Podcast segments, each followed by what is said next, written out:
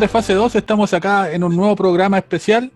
Eh, como todos nuestros programas especiales, estamos acá para celebrar, comentar, hablar, eh, destrozar, eh, amar y como ustedes quieran, la, el último capítulo y la primera temporada completa de Star Trek Lower Deck, además de muchas noticias que tenemos sobre animación de Star Trek, no solo de Lower Deck, sino una gran noticia acerca de Prodigy.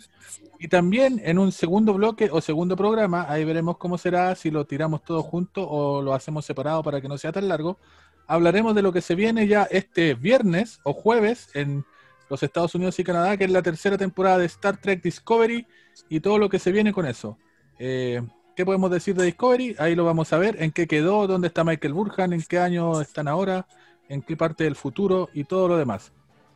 Estoy un poco acelerado, eh, así que me voy a relajar. Y para relajarme vamos a saludar a nuestra querida compañera Carla Carrizo Radich. Hola chicos. Gracias, ¿Cómo están? Gracias Carla por hablar.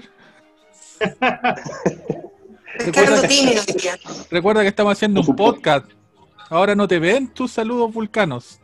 No, pero es que estoy, estoy un poco. Ando tímido hoy día, amanecí tímida. Como el día, nublado. Hoy, el día raro hoy día. ¿Dónde estuvo nublado?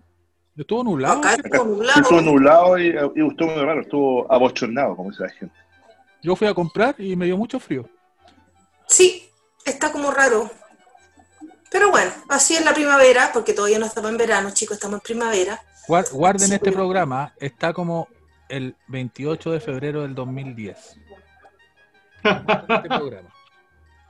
¿Cómo no te cacho? Terremoto, buscarla.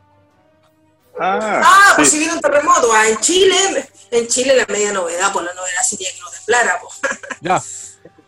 Yo estaba leyendo las tradiciones que hay en Santiago y es que cada año que no se hace la, procesión del Cristo de Mayo hay terremotos y este año no se hizo. Sería lo único que nos faltaría realmente para, para cerrar el año así con broche de oro, terremoto. Terremoto. Bueno, ustedes escucharon la voz de Sergio Carrasco, nuestro querido compañero. Hola, ¿qué tal? ¿Que está convaleciente o ya no? Ya no, ya, o sea, todavía estoy convaleciente, tengo como dos meses de convalecencia, pero ya, ya puedo hablar, por lo menos ayer no podía hablar, ya tengo mi nariz despejada, hace años que no tenía, no respiraba por las narices, así que es un, una nueva experiencia nuevamente poder respirar por la nariz. Pero saludos a todos nuestros amigos de, fase 2. Estás como Rutherford, empezando todo de nuevo. Rutherford, todo de nuevo, spoiler. Germán, ¿cómo estás? Muy buenas. Buenas, Germán. Ahí, Germán con calor. El único que encontró que hoy día no estuvo nublado. No. Aquí no estuvo nublado. Ya, vamos inmediatamente a lo que nos convoca. Eh, terminó la primera temporada de Lower Decks. El episodio número 10 fue estrenado el jueves pasado. Eh, lo vimos ultra rápido, lo vimos, yo lo vi el viernes en la mañana, primera hora, de hecho podría haberlo visto el mismo viernes, eh, nosotros que no fomentamos la piratería, podríamos decir que se pirateó súper rápido el último episodio. Estuvo más rápido que ninguno. Y con subtítulos y todo, ahí los que están haciendo el trabajo de subtitular se apuraron. Y de eso vamos a hablar hoy día, pues. Y le vamos a pedir como casi cada jueves a Sergio que nos haga un poquito el resumen del episodio. Que nos contextualice de qué se trató. Eleven sus escudos. Alerta de spoiler de Star Trek Lower Decks. Escuche bajo su criterio y discreción. Alerta de spoiler de Star Trek Lower Deck. Spoiler, spoilers, spoilers. Resumen corto, esta, esta semana, bueno, al final de, temporada nos trajo hartos, hartos recuerdos de episodios antiguos y partió este episodio con una introducción en que estaban en el planeta eh, eh, el planeta que ya apareció en la, en la serie animada, se llama el planeta... ¿Beta 3? Eh, Beta, 3, que es un planeta que tiene la particularidad de que vivía como en el siglo XIX y eran como, eran como gobernados por, una, por un computador. ¿ya? Y este computador los dominaba y les daba como una hora libre para hacer lo que ellos quisieran. ¿ya? Que en la serie original se había, lo, había, lo había liberado de esta, de esta fuerza y que el planeta cuando hacen una segunda visita eh, se dan cuenta que el mismo pueblo había reactivado este computador. Y, ahí va la, la, la nave, o sea, la capitana a hacer un segundo contacto y ver si puede arreglar este, este problema. Y se da cuenta que, que no, que ellos no quieren estar muy bien como están con esta computadora nuevamente viviendo ese- esa eh, supresión mental. Pero eh, en la por la otra parte se da cuenta que eh, Mariner con Boyle están ah, entregando contrabando a la, a la gente de este planeta. Y en esa pelea entre ellos se, eh, descubre finalmente que Mariner es la hija de la, de la capitana Freeman y lo escucha toda la tripulación. Y ese es como uno, uno de los eh, eh, grandes misterios que nos, nos- prácticamente nadie sabía que ella era la hija de, ella. Y ahí se, un poco se relaciona un poco a cómo la tripulación comienza como a tratarla de forma distinta y además favores por ser por, por ser la, la- hija de la capitana ¿ya? también ot- la historia secundaria o más importante también que, fue de que eh, una nave gemela de la Cerritos viaja está en una nave en, un viaje inaugural y se ven enfrentados a una nave que eh, los ataca y los, los destruye alcanzando a enviar una, una, una señal de, de socorro que le llega a los territorios que quiere investigar qué es lo que había ocurrido en ese planeta, o sea, en, esa, en ese lugar, y eh, mencionan eh, de forma como muy a la ligera que también se encontraba cerca la nave Titán, ¿ya? pero que ellos también podían ir y, y son los que ellos van a investigar esta, esta señal de, de, de socorro que ocurre en el, que fue enviada por la nave la, la nave Solbank, la UCS, la UCS, Solbank, que es una, esta nave eh, gemela de, de las Cerritos, ¿ya? Y al llegar son atacados por la misma fuerza, por la misma eh, fuerza que atacó a la nave y a punto de cometer el mismo error que ellos habían com- cometido, logran como zafarse, pero eh, comienzan a ser atacados por esta especie que había aparecido ya como una en la otra, en la otra, en la otra serie, siendo una especie que no tenía mucha, como mucha, mucho miedo, era una especie bastante eh, inofensiva, aparentemente, los Paclec, pero que tenía la capacidad de asimilar eh, tecnología de otras, de otras eh, especies a la nave, que aparentemente esta asimilación logró que sus naves fueran bastante poderosas y, lo- y logrando, ¿cierto?, poder atacar a las naves de la Federación.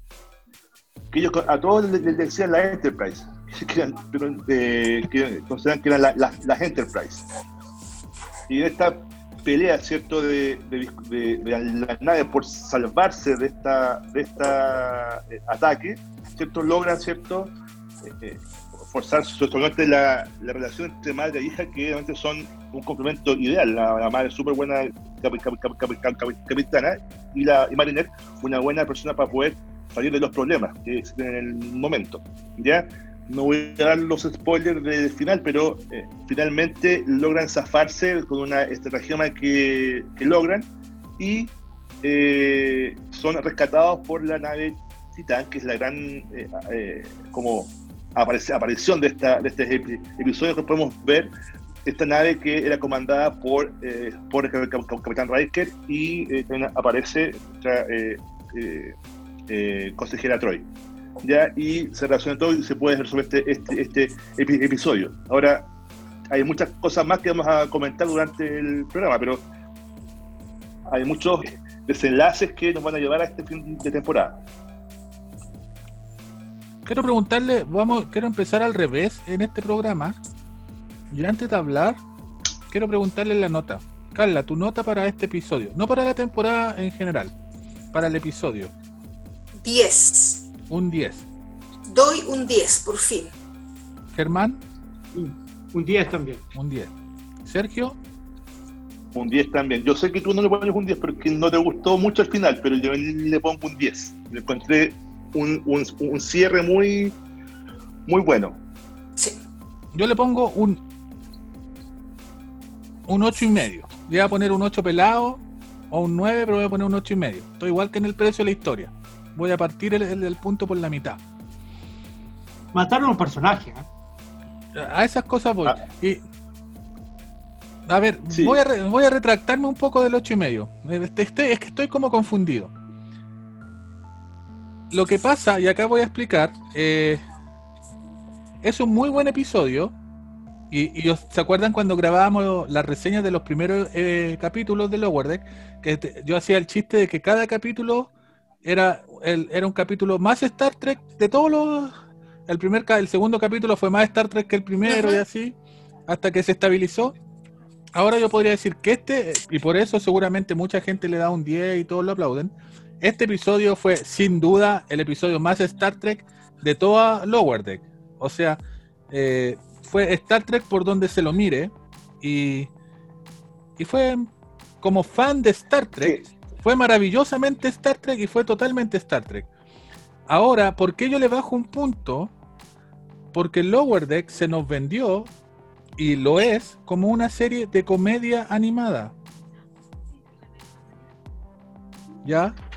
Y Pero, ¿no te parece todos los, los chistes que vimos en el último episodio? O sea, que igual hubo apareció hasta chistes. el, hasta el casco de Spock. Apareció hasta el casco Sí. de Spock. Sí, Está bien, igual como- hubo chistes, pero, pero fue, no quiero decir el menos chistoso, pero fue el, fue el capítulo con menos comedia de la temporada. La- trama central de todos los capítulos de Lower Deck, independiente de la cantidad o no de gags, la trama central era una trama más o menos de comedia. Este fue un capítulo de drama o, o de acción totalmente. La trama del capítulo no tiene que ver con la comedia como en los capítulos anteriores. Acá hubo una, acá hubo una cuestión de acción. Eso, eso probablemente para mí le baje la nota al capítulo como sí, como yo lo digo, como fan de Star Trek es maravilloso. La aparición de, de la titancia, si ya estamos con los con las cagatiti, alerta de spoiler, ya ver a Riker y a Troy, a- eh, su primer oficial, un Saurius, que es idéntico al Saurius de Discovery, ya. El, ocuparon Parece que todos los son iguales, así que. no, porque el de la el de la película de Motion Picture era parecía otra cuestión. Sí, es que, es que los, los efectos de esos Sí, años no eran tampoco tan buenos como entonces Eh, no sé, pero, ¿qué, pero- qué otra pero igual, cosa? o sea, piensa que es que una si estamos haciendo un cierre de una de, un- de una temporada, una cierre de una de un ciclo, tenemos que darle un, un final un poco más dramático, o sea, tendría que tener un, un cierre redondo, o sea, hay mucho que tenía su, su humor, tenía su pero tuvimos que cerrar un poco el círculo que habíamos abierto al principio. ¿Qué pasa con la, la relación con su madre? ¿Qué pasa con entre Boiler y Marinette? ¿Qué pasa con Rutherford? ¿Qué pasa con todos? O sea, todos tuvieron que tener un cierre y teníamos que ser un poco más serios dentro de la, comedia. Siempre las, las comedias al final tienen un cierre un poco más, no tan serio, más... Por, por eso lo que lo que siento yo, en ese aspecto, el capítulo como capítulo individual, como tú dices, Sergio, tiene los ser eh, cierra el arco argumental de todos los personajes, cos- cosa interesante también para una serie de comedia, ¿ya? Eh, aquí se dan el trabajo de cerrar el arco argumental de todos los personajes. Como bien dice Germán, estamos hablando de una serie de comedia de 25 minutos, una serie de comedia bien disparatada, donde también tienen el valor y se atreven a matar a uno de los protagonistas en el último episodio, ya cosa, cosa nunca frecuente, pero en el fondo siento un poquito, yo admito totalmente que puedo estar ultra súper equivocado, siento un poquito, y, y lo que trataba de decir ayer, como fan de Star Trek, como Trekker o Trekkie, el capítulo es maravilloso. Pero cuando tú tienes una serie de comedia, siento que el, el humor en este último capítulo fue dejado muy, muy atrás. Se, se estuvo al borde de, como digo, estuvo al borde del drama en algunos, en algunos momentos del capítulo. ¿Ya? Entonces siento que en el último capítulo, y probablemente como bien dice Sergio, para dejar el enganche de la segunda temporada, para cerrar los arcos argumentales, para, para un montón de cosas, eh, se traicionó un poco la esencia de la serie. ¿Ya? Eh, el último capítulo quizás tenía que ser el de más comedia y fue el de menos comedia. Eso no quiere decir que, la, yo no estoy diciendo que la serie es mala ni nada de eso, me sigue encantando. eh, es una serie maravillosa y todo eso, pero, pero lo mismo, cuando te, cuando te ofrecen una serie de comedia, que el último capítulo donde quizás te, no sé, fue en el que menos me reí, por ejemplo. ¿Ya? Porque fue poco cómico. Tenía sus chistes, está bien. Y los chistes que habían, como dijeron ustedes, eran, era metalenguaje, era referencia a otras cosas. No había chistes como, no sé, en el capítulo anterior, por ejemplo, el chiste, y es que, bueno, puede ser una cuestión personal porque me encantó, el chiste de Ransom que no confiesa un secreto y justo se muere cuando iba a confesar el secreto a la capitana, que le gustaba la galleta de chocolate, puede ser una tontera. Pero no es un chiste que tenga que ver directamente con Star Trek, es un chiste, un humor clásico nomás. Acá los chistes que hubo en este último capítulo todos tenían relación con, con otra serie de Star Trek. Era, me- era meta de Star Trek, era meta lenguaje. No habían como chistes originales, ¿ya? Y también hubo menos. No estoy diciendo que el capítulo no me gustara ni nada de eso, porque lo más probable es que alguien piense que, que no me gustó y nada de eso. Simplemente estoy diciendo que como serie de una serie, como cierre, perdón, de una serie de comedia, justo el último capítulo, que cuando tú tienes una serie de comedia podría ser el más hilarante o lo que sea, fue el más el menos gracioso, ¿ya? En ese, en ese punto, siento que este último capítulo, y ahora sí, y lo digo fuera, sin ninguna broma, este sí es el capítulo más Star Trek de toda la serie. Perfectamente podría ser un capítulo de TNG. Perfectamente podría ser un guion para una peli para un largometraje de Star Trek. Ya es como es como una película de Star Trek. Está está la aventura espacial, está como decía Sergio el desarrollo de los personajes, se muestra el crecimiento, pero justo no es un capítulo para mí, solo para mí, no es un capítulo de una serie de comedia. Por eso le bajé, y también no sean tan malos conmigo, le bajé un, le bajé un punto. No, mucho. Y medio. Y Mucho, medio. porque aparte también, también en, en, en TNG también matan a la, a la, capita- a la jefa de seguridad. Así, la primera temporada. entonces, La primera temporada. Sí, pues sí, pero, pero, pero, Pero está viste, bien, o sea, Pero, pero es no me van a negar que la, no me van a negar que la muerte, la muerte del jefe de seguridad es lo más heroico que podría haber tenido, o sea, Claro, sí. pero como además toda la, toda la temporada. toda la gracias, temporada no me va a comprar ni un torpedo y ahí estaba el otro feliz, el mejor día de mi vida. Además que en el, en, la, en el Ready Room con Will Wheaton eh, le preguntan al- al- a, la voz de del, de- de- del, del El jefe de, de seguridad y le dice siempre tu personaje de toda la, la, la serie te ha matado, así que siempre lo matan. O sea, él sabe que va a morir pronto en una, cuando él llamaba buena voz para, una, un, un programa. pero ahí ustedes sin querer, en el fondo de sus corazones, me acaban de dar la razón. La muerte del jefe de seguridad es un ejemplo de la muerte, es, es una remembranza de Tacha Yar en TNG. Porque este capítulo... No, no, no, no, porque la muerte de Tacho Yar fue una muerte completamente inútil, No, completamente inútil. No, pero a lo que voy yo, este Sí, porque se estaba yendo y había renunciado a la serie. Claro, no, no fue una- este- en cambio este tipo no, pues este fue heroico, una muerte como él quería, ir a juntarse con los profetas, así. Súper, súper este power. capítulo, más que un capítulo, eso es lo que eso es lo que quiero llegar. Este capítulo, más que un capítulo de Lower Decks, es un capítulo de TNG. Todo en este capítulo es TNG. Y aunque están los chistes, está el humor, es, men- es más TNG que Lower Decks.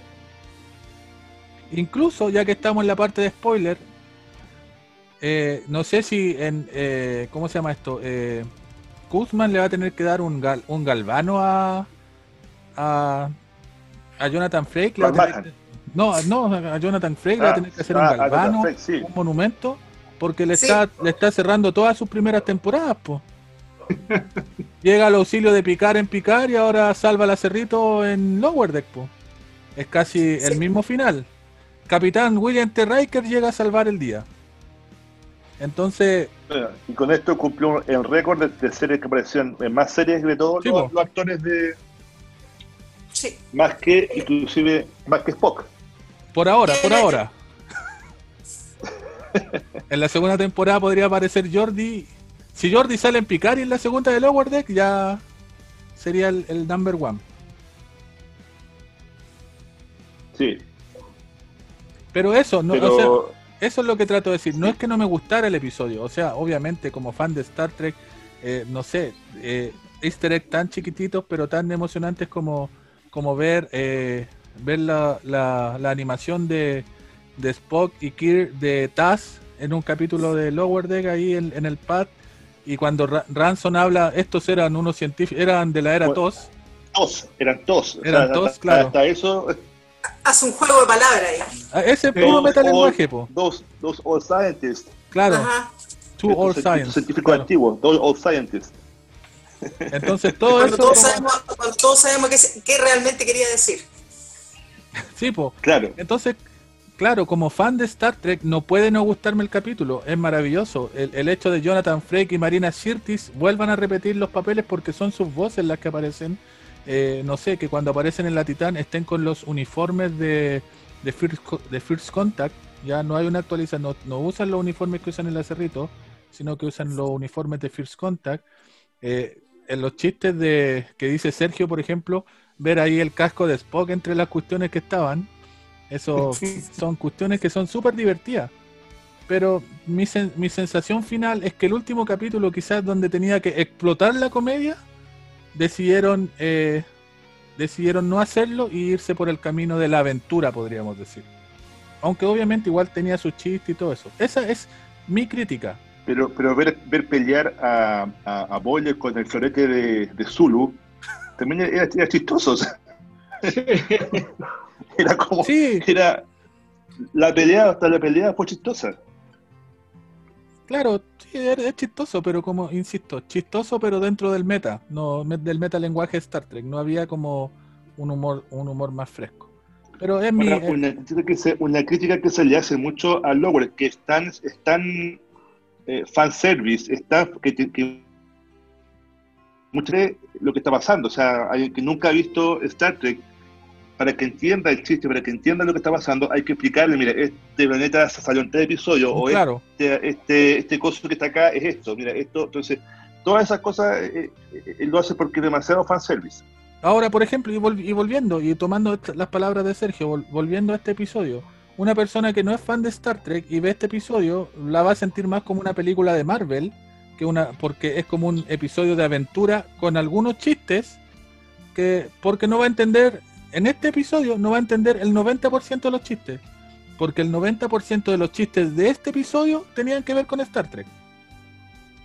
Entonces, a eso es lo que voy, Yo- que este, este capítulo eligió... Debo, conf- debo confesar que tuve que revisar quiénes eran los, los Packlet, quiénes, cuál era el planeta, porque no me, o sea, yo entré con la, con la nueva gener- generación, pero tampoco conozco todos estos especies tan puntuales que han nombrado. Tuve que revisar las quiénes eran para poder ah, ya, ya sé quién es, quién, quién es ellos, ah, ya sé quién es este planeta, cuándo, ha- cuándo apareció. O sea, también obliga a los que no, no somos fans desde antes de, de, de todos, por ejemplo, tener que investigar un poco para saber qué es lo que está, lo que está ocurriendo.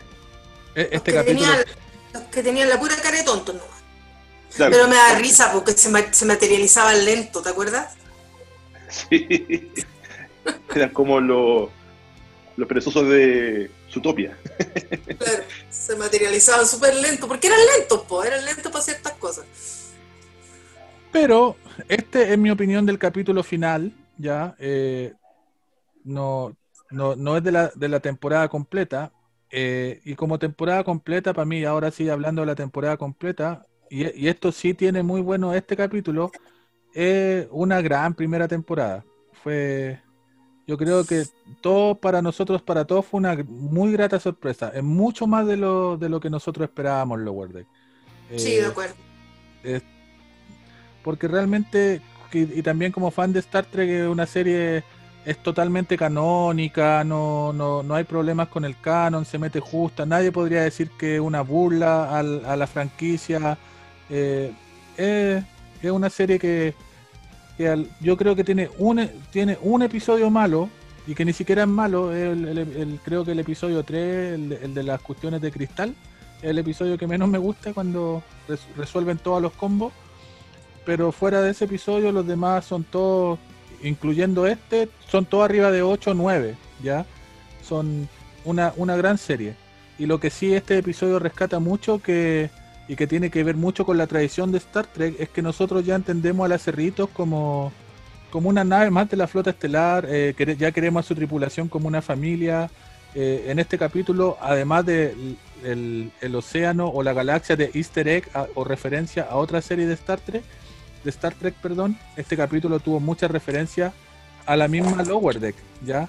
Personajes traídos de, de hecho, la tripulación de la otra nave que fue atacada primero, eh, la tripulación de un capítulo anterior, eh, se, se- cuando, cuando la capitana Freeman le dice a Mariner que se ponga hacer su trabajo como desordenado y empiezan a, a golpear los techos y aparece el, el, Battle Klingon, aparece el licor, todo lo que ella contrabandeaba del primer episodio, otra vez está en este episodio.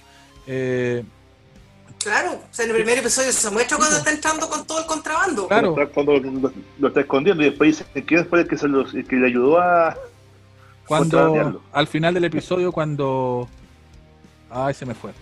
El cuestión... El... No, esto, esto, también también lo que nos deja son hartas cartas, porque uno, supuestamente, este esta era una serie basada en los Lower Decks, en los alférez. ¿Mm? Pero ya ascendieron a, a, Boiler, se separaron la, la pareja principal, digamos, de, la, de la historia. No sabemos si van a, van a, ascender quizás a Rutherford por su acto heroico. O sea, estamos viendo el progreso de los del personaje, o no van a seguir siendo quizás eh, cubiertas inferiores, van a, van a subir un poco de, rango. Entonces, veremos dos historias paralelas, volverá, no sé, nos deja muchas, muchas, muchas preguntas. Sí, eh, justo iba a decir eso eh, de Rutherford.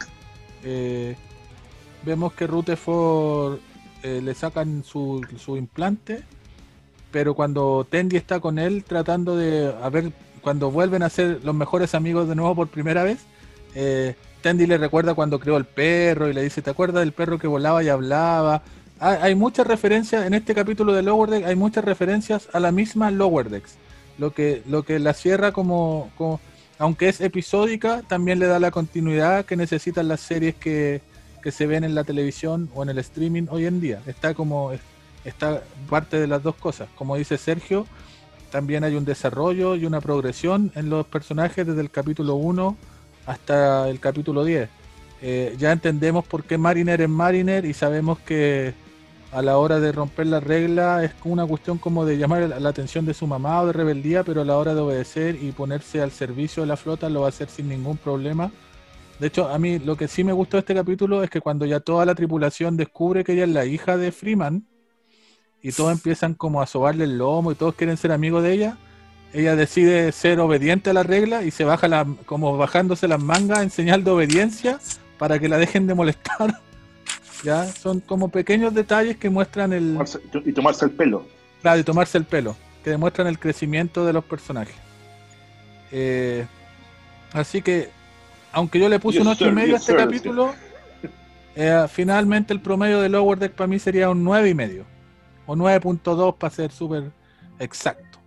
Yo creo que para, hacer una, para hacer una apuesta tan arriesgada, hacer una serie animada de comedia, eh, después de tener tantas series, digamos, todas con personajes, con actores, eh, fue, fue un, una tirada a la piscina, ¿eh? fue una tirada a la piscina, pero yo encuentro que la sacaron muy bien. Es que eso es lo que sí. yo creo que todos, yo creo que si nos preguntamos, para todos nosotros fue una sorpresa súper grata, fue, no sé, yo, yo esperaba otra Fue ideal, ideal para los tiempos de pandemia también. Yo Nos ayudó mucho a reírnos durante la pandemia. Yo tenía mucho miedo de que fuera una sátira que se burlara de, de, del fan de Star Trek, algo así, que se riera de los típicos chistes, los uniformes parecen pijamas, no sé. Pero terminó, como les digo, terminó, para mí terminó siendo una serie una serie más dentro del canon que, que una serie de comedia dentro del universo Star Trek, ¿ya? Eso terminó siendo y eso se agradece muchísimo. Germán, ¿tu opinión de la serie en general? Bien, bien, bien. Estamos esperando que salga el, la, ¿cómo te digo? La, la caja, como la, la Cody. ¿Rey? Sí, Borrey, con escenas perdidas y documentales y todo. que no va a estar en español, lamentablemente. No, no va a estar en español, pero no importa. Sergio, tu opinión final de la serie, de la serie, no del capítulo, de la serie sí. en general. No, yo le encontré una buena serie. Yo eh, no tenía mucha esperanza que fuera una gran producción, pero realmente yo solo estaba esperando una serie que me entretuviera en esta pandemia. Lo consiguió 100%. Y aparte, tenía una buena historia. O sea, yo creo que de todas las, las, series de Star Trek, siempre la primera temporada ha sido mala. Eh, cuando el repunte es en la tercera. Siempre ha sido, ha sido así en la, la, serie de Star Trek. Y con eh, Lower pudimos tener una, una, temporada redonda con un buen cierre que cumplió con todas las expectativas que teníamos quizás los fanáticos de la, de la franquicia. Si yo le pongo un 9.9, 999. Un 9 periódico. Carlita. 9 periódico. como serie final me sorprendió muchísimo, tal como dice Sergio. Me ayudó mucho en esta cuarentena porque me sacó mucha risa. Yo llamo a los que no les gustó que la vuelvan a ver con, con alegría, con buena disposición. Hay muchos que se cerraron mucho porque no es el cano, porque como desde cuándo Star Trek ha sido comedia, Star Trek toda la vida ha tenido una línea de comedia. Y esto era, era un regalito, así como, como digo yo, para relajarse en estos tiempos difíciles. Yo sé que por eso también adelantaron el estreno. Eh, como serie, muy buena, espero con ansia la segunda temporada. Da lata que sean solamente 10 episodios, pero bueno, de lo bueno poco. Y mm, esperar el próximo año o el año 2022 cuando venga la segunda temporada. Nota final del 1 al 10, Lower Decks, un 9, bien puesto. Pequeñísimo detalle que tuvo bajo, pero 9. Entonces nuestro promedio será un 9-8, 9-5 para arriba, así que en todo sentido una gran serie de, de Es que no, no tenemos parámetros, porque no tenemos con qué compararla. ¿Con qué la vamos a comparar? ¿Con la serie animada de los 70? No, No. podemos. Tendríamos que co- compararla con Galaxy Quest. Claro, Sí, claro. sin duda. Y ahí, y ahí hay otro punto interesante al tú hablar de comparación, como Mike McMahon, Mc- McMahon, lo dije, Mac- Mike McMahon, McMahon como Mike McMahon, escritor de and Morty, muchos esperaban ver como una eh, algo como and Morty, que los que vemos and Morty sabemos que es, voy a hablar en argentino, es zarpadísima, ¿ya? Eh, and Morty sí que es para adultos, y acá hay otra cosa también, aunque Lower Decks dijo que iba a ser una serie para adultos, tiene uno que otro chiste, quizá un poco más suyo de tono, pero una serie totalmente familiar que uno la podría ver con un niño de 12 años o de 10 años sin ningún problema, no hay no hay mayor problema en cuanto Oye, las traducciones venían censuradas, por si acaso. ¿no? Sí, Las traducciones, hay muchas Sí. traducciones que son censuradas, por la frase en, en inglés no es lo que dice. pero Sí, lo- Sí, pero tampoco- O sea, no, como digo, no es para niños de 7, 8 años. Le- tú mismo se la puedes editar si quieres y le quitas un par de frases y te queda lista por cabros chicos. Es una serie entretenida. sí, pero eso era, el- pero acuérdense que el, el- el subtitulado lo hicieron fans de la verdad, porque Sí, no, no completamente, no es- no es lo oficial. fans, sí. Oye, a todo esto y no se sabe todavía cuándo vendrá el Blu-ray de, de Lower Decks, nada. Hay que esperar como seis meses. Seis meses más ya. Las cositas que sabemos en cuanto a las noticias de Lower Decks eh, son que la segunda temporada, ya bueno, la segunda temporada estaba confirmada hace rato, pero cosas que pasaron en el último capítulo eh, van a ser, eh, por lo menos van a aparecer.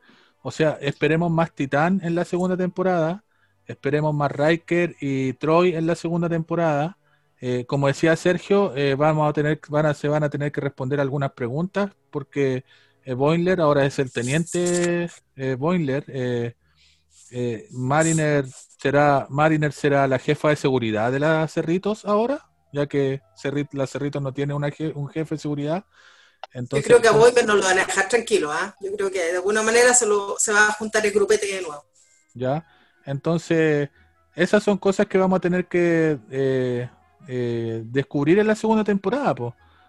Mac- McMahon dijo algo sobre esto de que Lower Deck va a seguir siendo Lower Deck, se va a seguir tratando las cubiertas inferiores, pero quizás más como en el espíritu de cubiertas inferiores más que en el rango, porque obviamente ellos van a van a ascender en sus puestos en Tienen, la flota estelar. tienen que ascender. Tienen Claro, que ascender. tienen que hacerlo.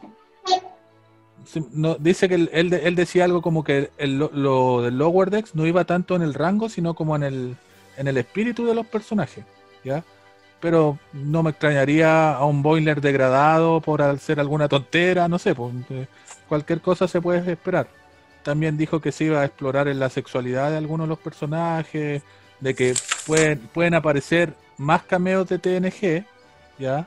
Por eso decía lo de Jordi, quizás lo de un Wolf, no sé, podrían aparecer más cameos de TNG y que, que nos preparemos. Y lo más importante es que Es que eso, Eso- es lo que eso es lo que te da la, la ventaja de que, se- que sea, de que sea animado. sí, O sea, cuando veíamos a Data en Nemesis, que estaba cubierto de maquillaje y era chistoso verlo, era ya, verlo con tanto maquillaje para que mantuviera la juventud, hoy en día, gracias a la animación, podemos tener a, a Janeway, que tú la ves como actriz, está, está muy deteriorada, pero la puedes tener en una anima- anima- animación joven nuevamente. Esa es la gran ventaja de este deporte. Bueno, y también hablan de del regreso de Cisco. De Cisco también, También claro. hablar del regreso de Cisco, para ver qué pasó con los profetas, señores. Bueno, el, Bueno, el ahí en- está, está un poco lejos de la. Y Cisco de que la dejó una franquicia. guagua botada porque dejó a la polola embarazada, y se mandó a. Bueno, ahí, hay, ahí hubo, el yo creo que uno de los, de los mayores easter egg de este último capítulo de Lower Deck fue cuando hablaban del, alf- del, del alférez que creía en las teorías de la conspiración y que decía que las guerras del dominio no existían, que muchas de las cosas que nosotros vimos eran falsas. Ahí revisen ese easter egg en, Sí. en Lower Deck. ¿Ya? Chicos, eh, vamos a hacer otra sesión porque tenemos noticias importantes como se alcanzó a mencionar sobre eh, Kate Mulgrew en su regreso como Janeway y algunas poquitas noticias más de la segunda temporada de Lower Deck. ¿Qué podría estar Y- más cerca de lo que pensamos? Y recuerda, ¿qué pasó con el cuarto- la cuarta película? También, En nuestra actualización, ¿qué pasó con la SAR 34? volvimos de nuestra pausa comercial de un minuto. Eh, algún día tendremos una pausa comercial de verdad en esto. Ojalá. Ya, Donde nos paguen, con auspicio pagado. ya. Vamos a tener que Bueno, si alguno quiere auspiciar este programa, gentilmente que se comunique con Gonzalo o conmigo, no hay ningún problema. eh, vamos a tener que tener una reunión de pauta no grabada para hablar de esas Oye, ¿y. Amigos 3 ya no financia la programa? No, pues si Amigos 3 nos traicionó, ahora tienen su propio programa. ¿Qué escuchan Amigos Nos 3? mencionan, pero nos mencionan, Pero siempre nos mencionan. El Ah, programa ya. de Amigos 3, pues, se escucha muy mal el programa. Hay que ponerle todo el volumen para escuchar decente ese programa. Hoy día nuestra nueva sección, Destrozando Podcast de la Competencia. No, No, no, no es competencia, una, somos eh, la misma franquicia. yo ya Si nos estoy, queremos, si nos queremos. estoy, estoy comprometido para un futuro programa de, de Chile. Como ellos están analizando, en este momento están analizando las películas de la franquicia y me he comprometido cuando hagan el análisis de Nemesis, solo para ir a destrozar Nemesis. Pero si es re Ah, buena. porque Oye, yo lo la comencé a ver ahí, yo homenaje a. Nemesis, ¿no? sí, Sí, porque mucho parte homenaje justo después, justo después de Nemesis y, y, y sé por qué, o sea, estaba metida justo dentro, justo en el mismo momento. Ocupa los vehículos de Nemesis. Además que, que Cristian, que es uno de los, de los, podríamos decir, comentaristas habituales del podcast de Amigos Trek Chile, es su película favorita, Es su, me- su mejor película, sí. Lo ha dicho una- muchas veces. por una razón sentimental, Llegó ¿Y a subir en un minuto, en un minuto exacto. claro. Y por razón sentimental se lo perdono, porque por una razón técnica nadie puede encontrar buena Nemesis. Ya, pero hablaré de eso con- cuando esté con ellos.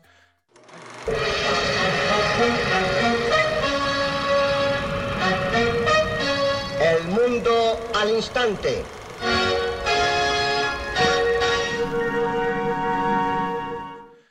Sigamos, ahora volvamos a nuestras noticias que teníamos. Eh, habíamos quedado con algunas noticias de la segunda temporada de Lower Deck, aunque ya las dijimos básicamente todas, que es esta entrevista a McMahon. McMahon lo dije bien, sí. Y que Sí. lo dijeron en la New York Comic Con y otras cosas. En la New York Comic Con estuvo, estuvieron casi todos los personajes de Lower Deck ahí hablando sobre la serie, sobre el desarrollo de los personajes, sobre cómo avanzaron y un poquito sobre la, la segunda temporada. Y lo que quizás es la mejor noticia en cuanto a esto, aunque no sabemos con exactitud, otra gran ventaja de la serie animada es que la podríamos tener, eh, la podríamos tener al aire, ya no sé, no sé si se dice al aire todavía, pero la podríamos estar viendo antes de lo planificado. Podría ser para el segundo semestre del 2021, no antes del 2022. Porque la animación, bueno, hay, la cosa no se requiere, no, no se requiere filmar en estudio, el trabajo de voz hasta lo podrían hacer algunos actores de manera remota. Entonces hay esperanza de tener Lower Deck segunda temporada. De hecho los guiones ya están todos escritos, ya los guiones ya... La segunda temporada está escrita y probablemente mucho de lo, de lo que se vea ya también esté listo. Así que probablemente segunda temporada de Lower Deck será antes de lo esperado. Pero otra noticia, eh, y aunque yo, yo sé la noticia, pero no tengo muchos antecedentes, quizás ustedes saben más, lo leyeron más o lo estudiaron más, es que Kate Mulgrew regresa a Star Trek Prodigy, ¿ya? Y Star La Trek- mejor capitán de la mejor Eso serie de fue- Star Trek. Sí. Bueno, lo que ella dice que hace un año y medio, año y medio, que ya, ya habían, le habían comentado, ya le habían ofrecido este, este papel, hace un año y medio. O sea, imagínense lo que ya tan avanzado la serie, que ella res- se guardó secreto, se guardó secreto durante un año y medio. O sea, estamos ya, quizás ya está mucho, mucho ya hecho de lo que vaya va, va a hacer. La pregunta es cómo va, va a volver, porque ella, ella es almirante. En este momento ella es almirante de Janeway. Sí. la, eh, Va a volver como, como capitana Es que es difícil porque esta serie sí que es para niños, pues, Sí, a esta serie diferencia es de. Esta serie es para los chiquititos de la casa, entonces voz en off, así como la mamá que guía a los niñitos, la capitana que le va explicando las cosas. Bueno, lo que hay, yo escuché un, rumor, que lo escuché en, dos en dos partes, lo escuché en, un, en un eh, lo escuché de Remera Roja y lo escuché en, en Trek algo en YouTube, que puede ser como un holograma, como el, el HME también podría ser como la capitana, la, la que les enseña, porque la historia, que lo que han dicho, que es muy poco, es que son unos niños perdidos en una nave y ella sería la capitana de esa nave con estos niños perdidos. Y ella va a ser la que les va a enseñar cómo ser parte de la tripulación. Entonces va a ser un holograma, va a ser la computadora que va a recrear a la cap- cap- capitán Janeway, no sabemos. Ya que la tecnología de los hologramas está mucho más eh, avanzada después de la, llegada de ellos al, cuadrante Delta. Así que yo creo que no, no sabemos mucho cómo va, va a ser o en qué año también va a ser. Quizá va a ser más en el futuro. No, Ahora- no sabemos. ahora, entonces, por lo que entiendo, Prodigy, Prodigy sería como el nombre de, de- como también si- siguiendo la tradición de casi todas las series de Star Trek. De hecho, ahora me acabo de dar cuenta de algo. Lower Deck, Lower Deck nos lleva, al- no, Lower Deck debería llamarse eh, Star Trek Cerritos, Sí, pero se llama Lower Decks, ya sea para dónde iba. porque Prodigy entonces sería el nombre de la nave de estos niños, o, o- o también es especulación. Aparentemente, no, no sabemos mucho más, más acerca, no, no- no han dado más información. Porque yo había, Pero aparentemente podría ser.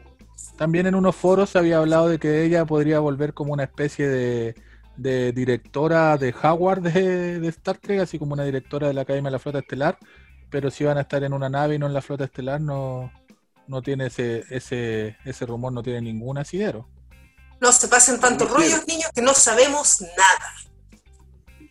Bueno, lo único que Ahí sa- sí son pura especulación. Lo único es que sabemos que ya va a estar. Eso es. Bueno, esas son las dos cosas que sabemos con certeza, que es una serie para Nickelodeon y es totalmente para niños que, que quieren rescatar que... eh, eh, de, de hecho, Star Trek eh, no tiene una tradición de, de ser para niños, quieren que los niños pequeños se llenen del espíritu de Star Trek y lo otro confirmado es que ella va a estar en la serie. Así que tenemos una serie para niños con Kate Mulgrew, pero nada más. Bacán. Ahora como estamos en el 2020 no, no nos vamos a meter en el cuerpo en, en el, en el cuerpo de la gente, pero me van a matar por este chiste, pero como dijo Sergio, menos mal que son dibujos animados. Sí. Es que está, Sí, vieji- William está viejita la señora. Sí, No, si yo, no estaba hablando de peso, estoy diciendo que está, está viejita la señora. Está deteriorada. No, sí, pero, sí. si, pero si voy ayer terminó hace 25 años, pues. De hecho, Sí, el papel que ella hace en The New, eh, The New The Orange is New the New Black es un, gran- un gran Sí. papel también, ¿ya? Sí. Ahora, tú, tú tienes razón, Carla. De repente uno se enamora de los personajes cuando los vio hace 20, 30 años atrás. Eh, chuta, nos, va, nos van a criticar por estos comentarios, pero a Marina Sirtis en Picar le pusieron le pusieron 25 kilos de estuco. Ya, sigamos con el tema. Sigamos con sigamos. el tema. Bueno, Ray que también, pues Ray que fue, no creció en rango, pero creció en peso Sí, Claro. comiendo Sí. pizza en el horno. en el horno. Y Data, el, o sea, Ya, sigamos, sigamos, sigamos, sigamos. un poquito ridículo en el primer capítulo de Picar ver ahí a, a Data, el único androide que engorda. Ya, sigamos, sigamos, sigamos. Continuemos. Punto 2. Ya voy a terminar esta parte de los chistes diciendo que en Me este momento mi peso post cuarentena deja mucho que desear. Lo ha dejado siempre, pero ahora post cuarentena lo deja aún más. Sí, nos fuimos. Y nos quedan todavía varios meses de cuarentena, así que si no nos empezamos a cuidar, ahora sí que vamos a salir rodando. Esta vez literalmente nos fuimos al chancho. Ya, sigamos. Bueno, y también lo que dijo también eh, Alex Kurman, Kurman, que lo tenemos hasta el 2027. Ah, sí, Tiene sí. plani- plani- planificado eh, series eh, o, o temporadas o algo. O sea, tenemos Ya, mira. hasta el 2027. Alex Furman se le entrevistó en- también en la New York Comic Con y él dice que Star Trek hasta el 2027, lo que implicaría por lo menos dos temporadas más de Discovery, más la serie de la sección 31, más la segunda temporada de Picard, más la segunda y temporadas que puedan venir de Lower Deck. Así que por lo menos en el streaming y ahora con el ahora con la con la plataforma re- rebautizada de Paramount Plus o Paramount Más, eh, estamos como en la primavera de Star Trek si los planes de Alex Kurman se concretan. De hecho, aunque no se concretaran, ya tenemos serie por lo menos para dos años más. Y él estipula sus eh, series y productos derivados de Star Trek en Paramount Plus hasta el 2027. ¿Ya? Así que es una muy buena noticia.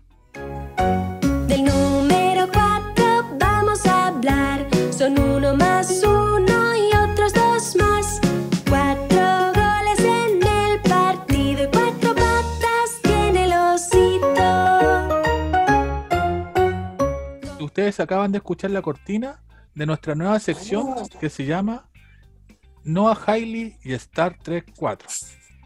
¿Ya? ya es una tradición.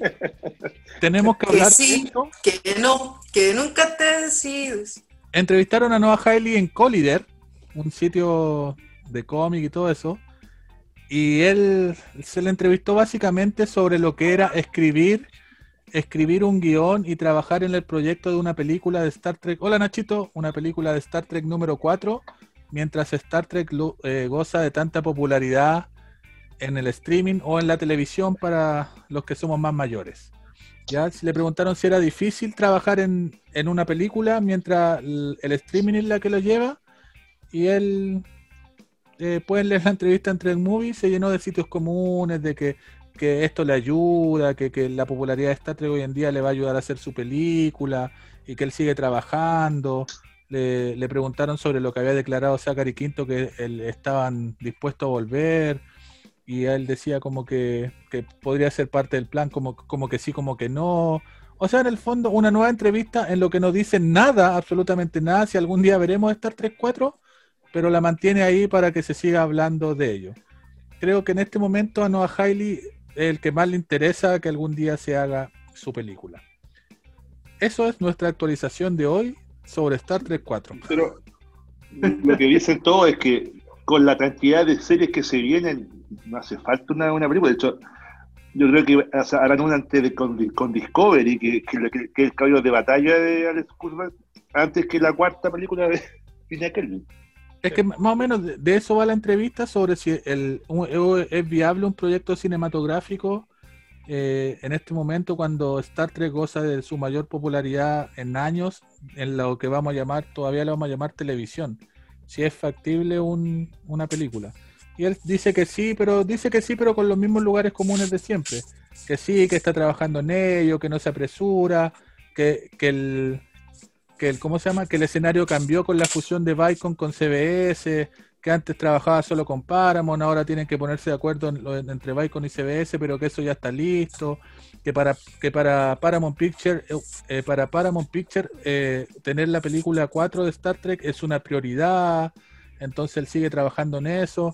Pero lo que no a Hailey parece que nadie o él no entiende es que para Paramount Picture la prioridad es tener un Star Trek 4 con lo, el, con el elenco de la línea Kelvin y la película que él proyecta no tiene nada que ver con el elenco de la línea Kelvin. Entonces, pero simplemente es una nueva entrevista donde él habla que sigue de, alguna forma trabajando en aquello.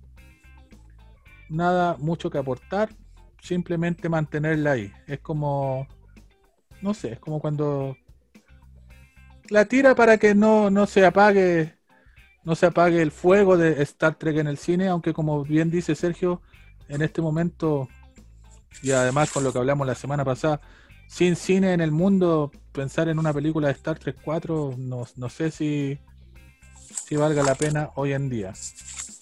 De hecho, sí, súper súper corto, mientras grabábamos la semana pasada el programa, mientras grabábamos, justo en ese momento se anunciaba el retraso de un montón de otras películas.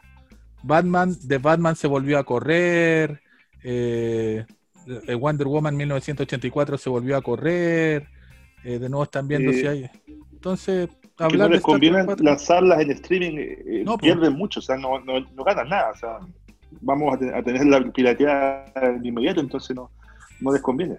No fue negocio para Disney lanzar Mulan al streaming, porque muy poca gente pagó los 30 dólares y mucha, mucha, mucha gente la vio pirata. No, no fue un negocio rentable. Escucho, la vimos pirata. La vimos. La vimos. Ya, ahora sí, cerrando nuestra sección de noticias, obviamente si se nos ocurre algo más lo vamos a mencionar, pero vamos a pasar directamente a Discovery y eh, que se estrena este... Ahí está la segunda temporada de disco que tiene Germán el Blue. Ese, ese, ese sí viene con subtítulos, Germán. Sí, doblado con subtítulos, pero doblado con castellano de España. Ah, no viene con el, el doblaje latino.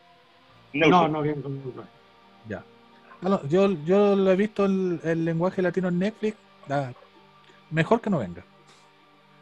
Todos mis respetos para los Sí. actores de voz, pero las voces que les pusieron no, no encajan. ¿Ya? No, no encaja. No, la voz no encaja. Ya, así que. ¿En qué quedó Discovery, po? Eh, tenemos. Bueno. Sergio.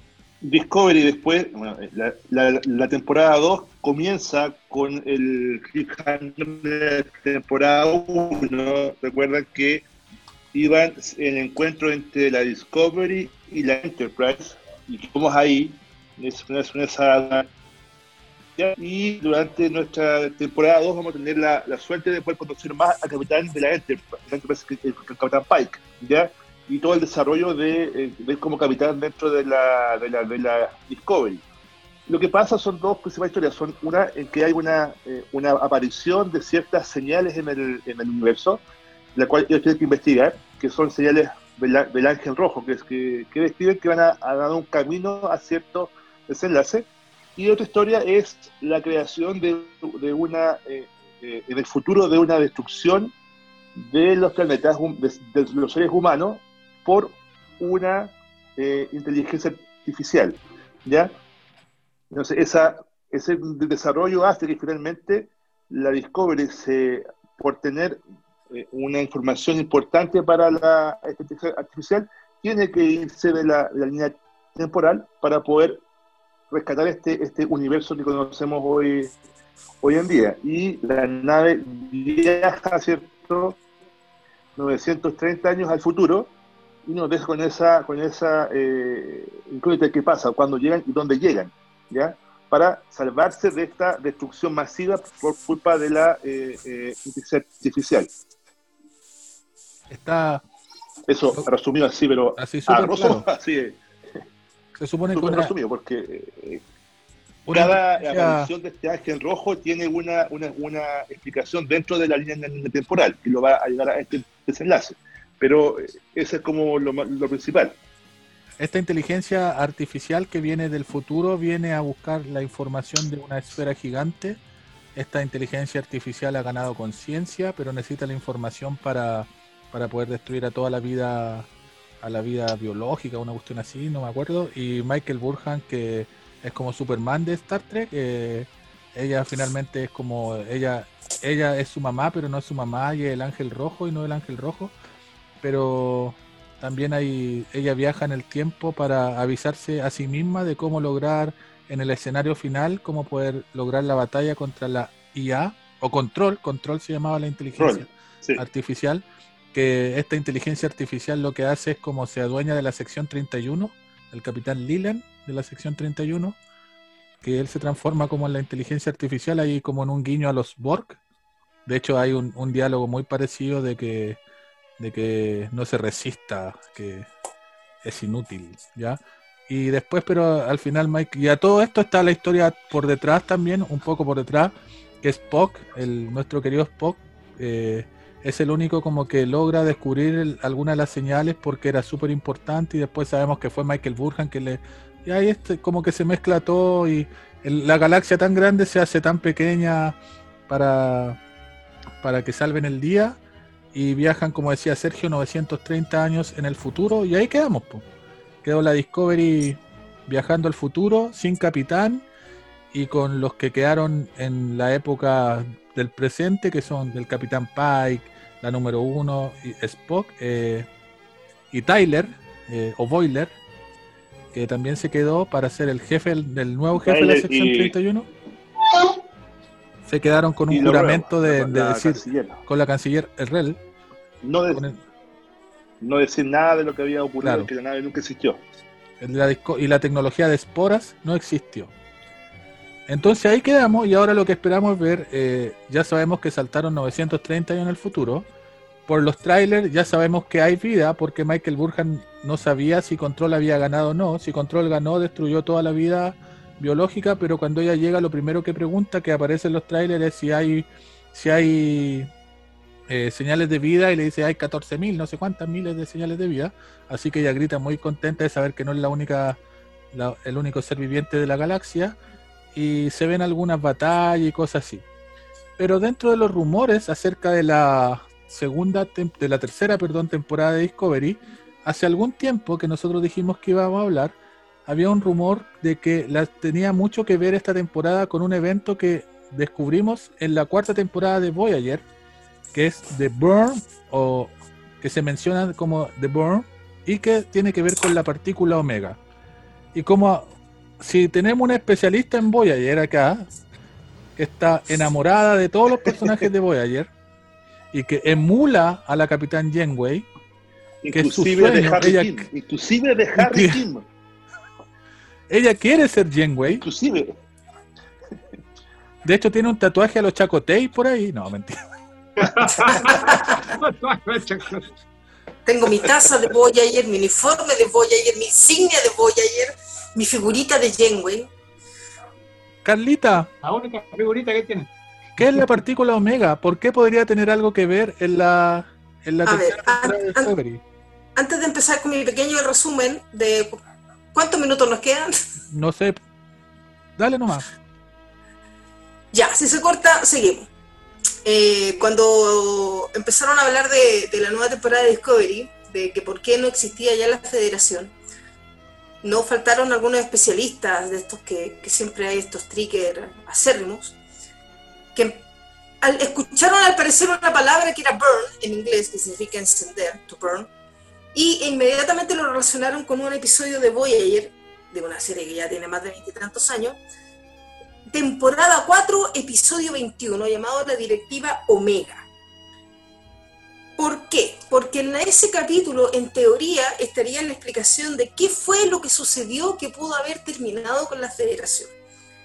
Este capítulo, que está, como digo, en la cuarta temporada, tiene una 7 de 9, ya digamos, con la tripulación, en la tripulación de la Voyager, y la historia es una historia que no tiene mucha acción, tiene mucho diálogo, tal como comentábamos al principio, y habla a grandes rasgos de que va la Voyager feliz por el cuadrante Delta camino a casa, cuando de repente algo descubre sus sensores, e inmediatamente Janeway detiene la nave, empieza a hacer toda una serie de instrucciones que la tripulación no entendía, porque Janeway había y le pidió a la computadora que identificara la lectura y la, computadora de la Voyager efectivamente dice sí, es, es una partícula omega. Y Janeway, a pesar de estar completamente alejada de la Federación, tenía la instrucción dada a todos los capitanes y a todos los especialistas de la flota estelar que estuvieran donde estuvieran, si se encontraban con una partícula, una molécula omega, la tenían que destruir inmediatamente. ¿Por qué? Y acá viene, este capítulo se divide en dos partes. Uno es un poco lo que es la explicación espiritual de lo que podría ser una partícula omega, que es por el lado de- del desarrollo de personaje 7 de 9, y otra es la parte, entre comillas, técnica de Star Trek de qué sería la partícula omega y qué consecuencias podría traer.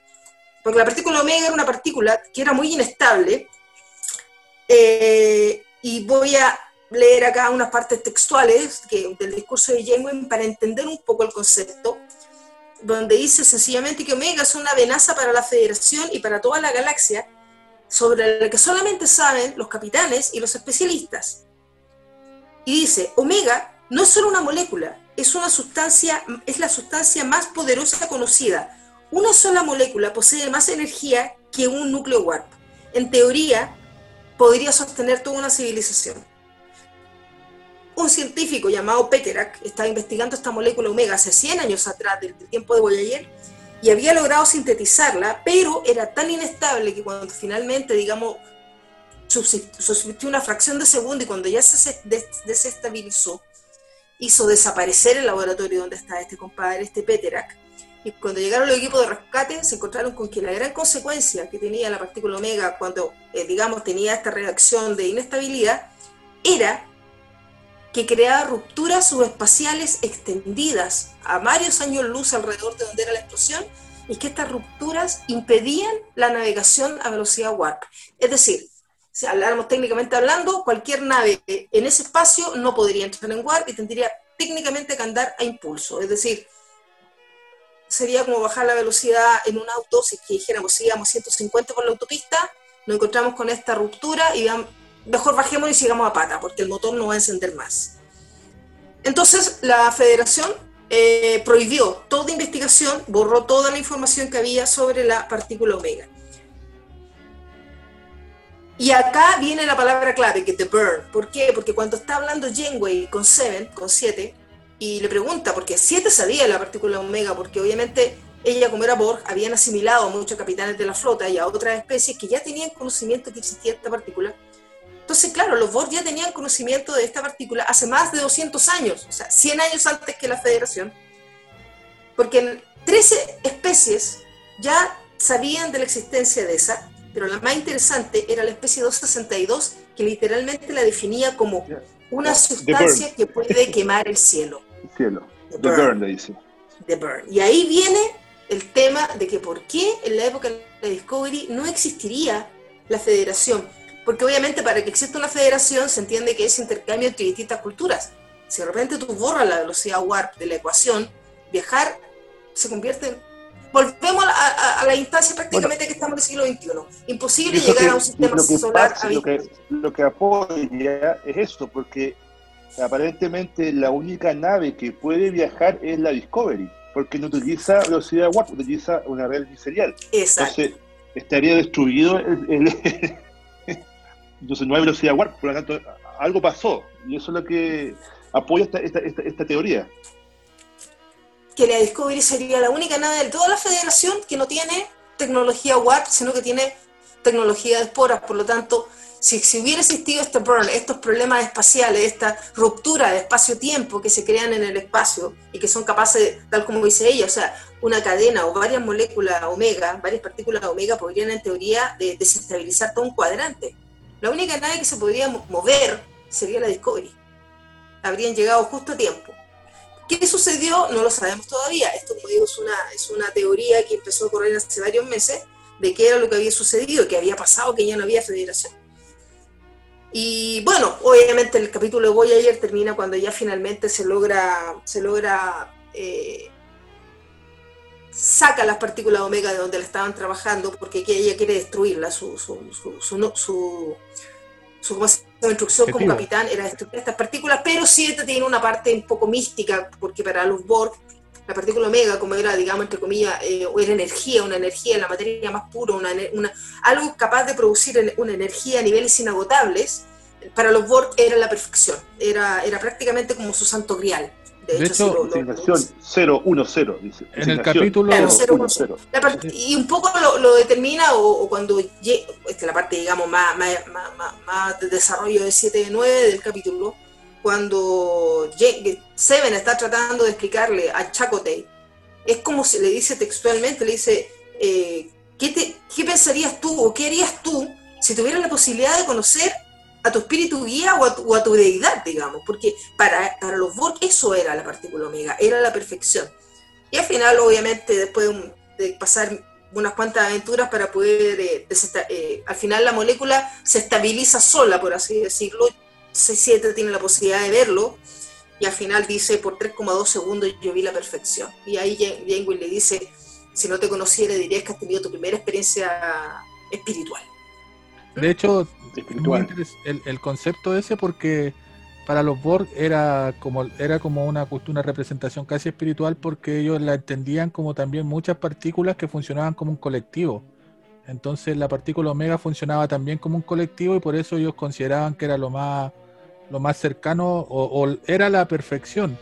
Eh, Janeway también en algún momento dice que es la que es la partícula que originó el Big Bang eh, y que Dentro eso- del misticismo, dentro Claro. del misticismo de las civilizaciones, como que todas le daban una explicación distinta.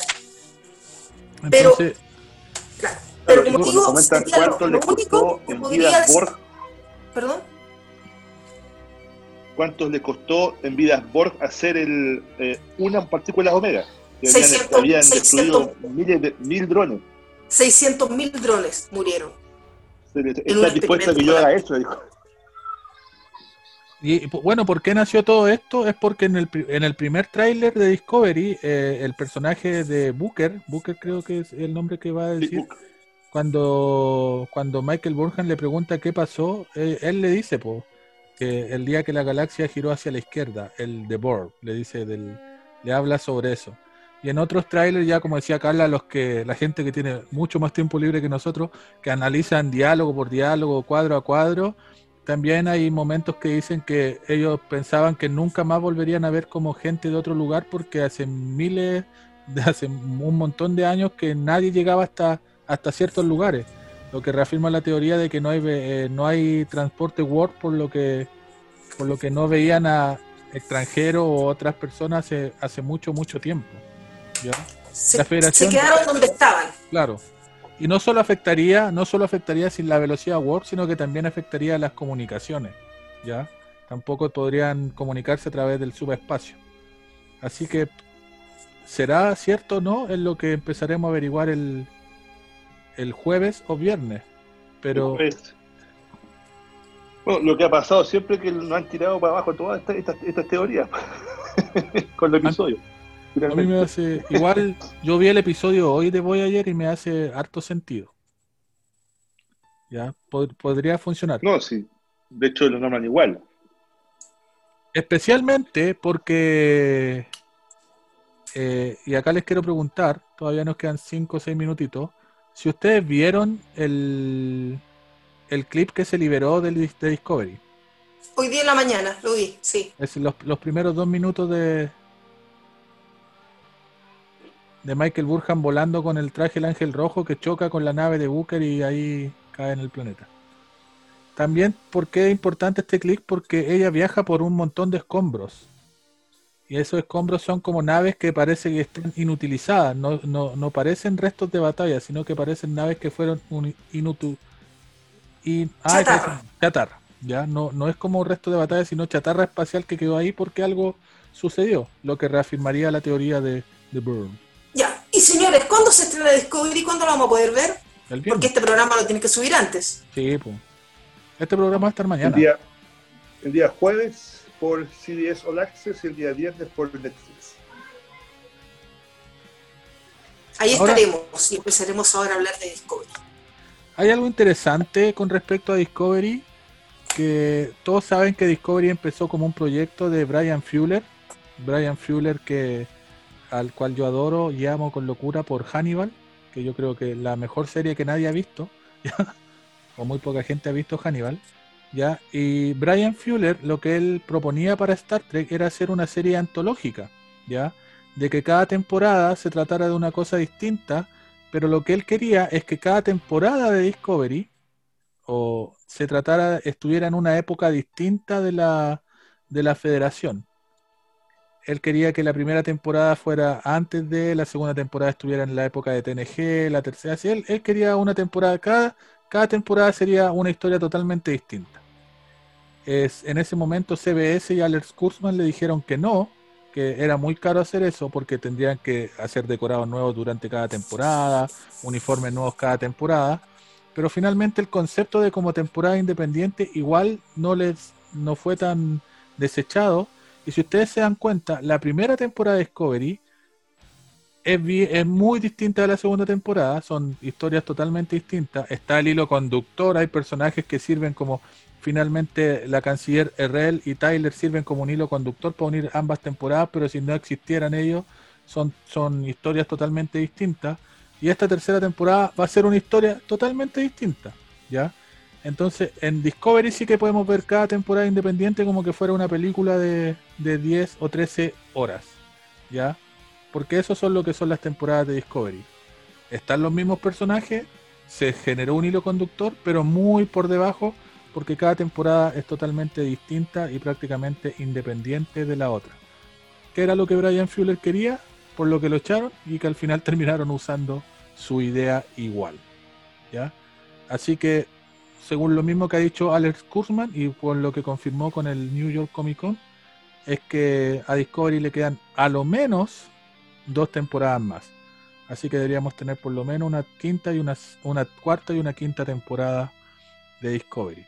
De hecho, uno de los postulados que hay en lo- los foros y algunas noticias de Star Trek es que lo que vamos a ver ahora, la tercera temporada, como, como lo comentaba Sergio en delante, que es casi que eh, como que siempre pasa, menos en Lower Deck, lo que vamos a ver en Discovery es realmente el inicio de Discovery. Ya, que ahora es cuando Discovery realmente empieza. Las primeras eh, temporadas. Él mismo dijo, o sea, dijo, todas las series han tenido siete temporadas últimamente. Mm, Dicen, no, no- no veo por qué no, esper- no esperar lo mismo de Discovery. Sí, así que son como, por lo menos van a ser cinco y ahora está comenzando. Las dos primeras temporadas, veámosla como una, como una bonita introducción. Ya. Ya, Pero señores, ahora es como Discovery parte. se Otra acabó Lower Decks. De nuestras 23 semanas míticas, ahora nos quedan solamente 13. Otras noticias cortitas, rápidas, eh, y lo que lo, lo alcanzamos a mencionar es que se suspendió eh, Star Trek Las Vegas 2020. Así que pueden llorar. Nosotros que íbamos a Las Vegas todos los años, Sí, todo lo No podremos. Con Bueno, Golden, está somos- Golden, pues, compadre, claro. somos invitados. algún día iremos. Capaz que, un día- capaz que un día nos inviten.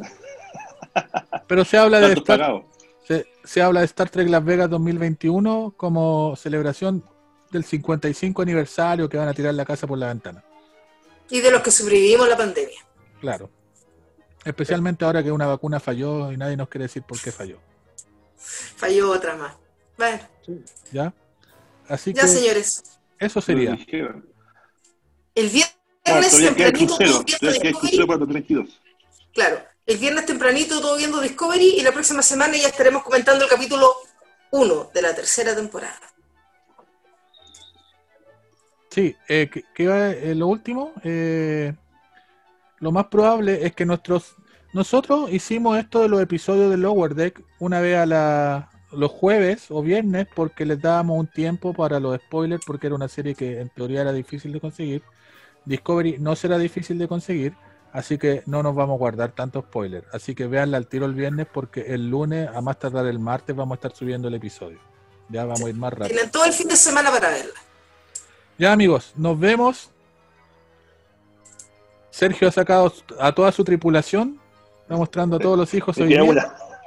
Queda una. Queda una todavía. ¿ya?